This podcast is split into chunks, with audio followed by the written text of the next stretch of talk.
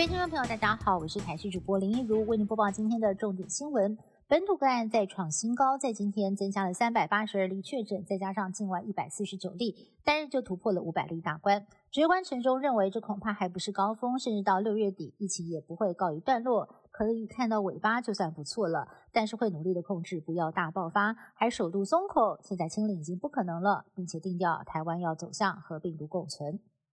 高雄原名萨克斯风乐手确诊，烧出了会馆传播链。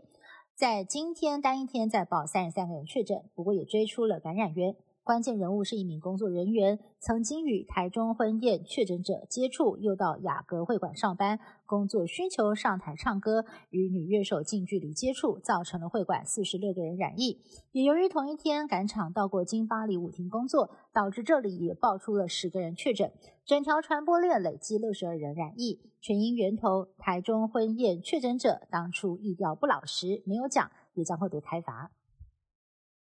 嘉义县新增八人确诊，其中有七个人都是金钟营区的新兵群聚个案。北京营区已经有九个人确诊。另外，中正大学有一名学生廉假曾经跟朋友到外县市旅游，收到和确诊者足迹重叠的细胞简讯，但是他回校之后还是参与了社团十人团练以及外出用餐。后来身体不适，裁剪确诊，卫生局也紧急框列了十六名密切接触者居隔裁剪。目前全台湾已经有十四个县市一百二十八所学校停课，就连台大校园也传出两名注册组的职员确诊，让不少的家长担心，又要面临小孩停课在家令人崩溃的日子了。而台北市政府为了应疫情，还公布了停课的预备方案。如果有四个行政区三分之一的学校全校停课，就会考虑台北市全面停课。但是实际的规定还是以中央为主。对此，指挥官陈忠坦言，应该要再松绑停课的标准。不想为了轻症把课都停掉，在合理放松的范围之内，也可能会用快筛来取代停课。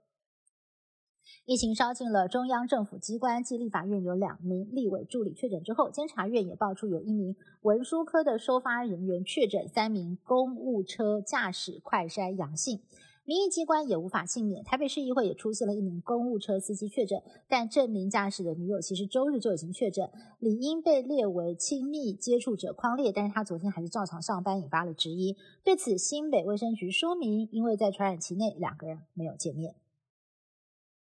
台北市在今天有八十七例的本土确诊，其中有高达五十八例新增的突然，因此还没有找到感染源。而在已知的案例当中，较严重的群聚，中山区有一间养生按摩会馆新增一例，累计有十三个人确诊。另外，台北市酒店传播链持续扩大，扩及了新北跟南部县市。而世盟百兴酒店新增一人确诊，先前染疫的员工一天上班时数还将近十个小时，就怕顾客到酒店消费模式通常没有戴口罩，待的时间又长，感染风险高，因此框列百人居家隔离，停业三天清消。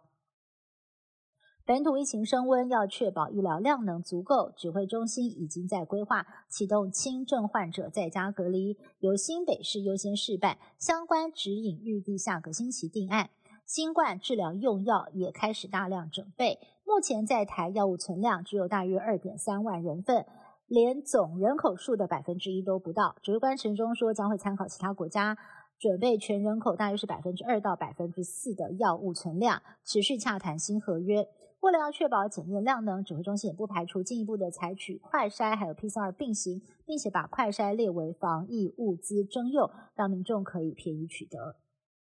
最近两天，美国单日新增确诊数来到了三万左右，比起今年的一月疫情高峰，平均每天八十多万人确诊，显示疫情的确是缓和很多了。但或许就是因为这样而松懈，现在有很多的高官都确诊。原来上周末在华府政界人士举行晚宴，结果司法部长贾兰德跟商务部长雷蒙多，还有多名的这个国会议员都确诊，也震惊了华府政坛。以上新闻是由台视新闻部制作，感谢您的收听。更多新闻内容，请持续锁定台视各界新闻以及台视新闻 YouTube 频道。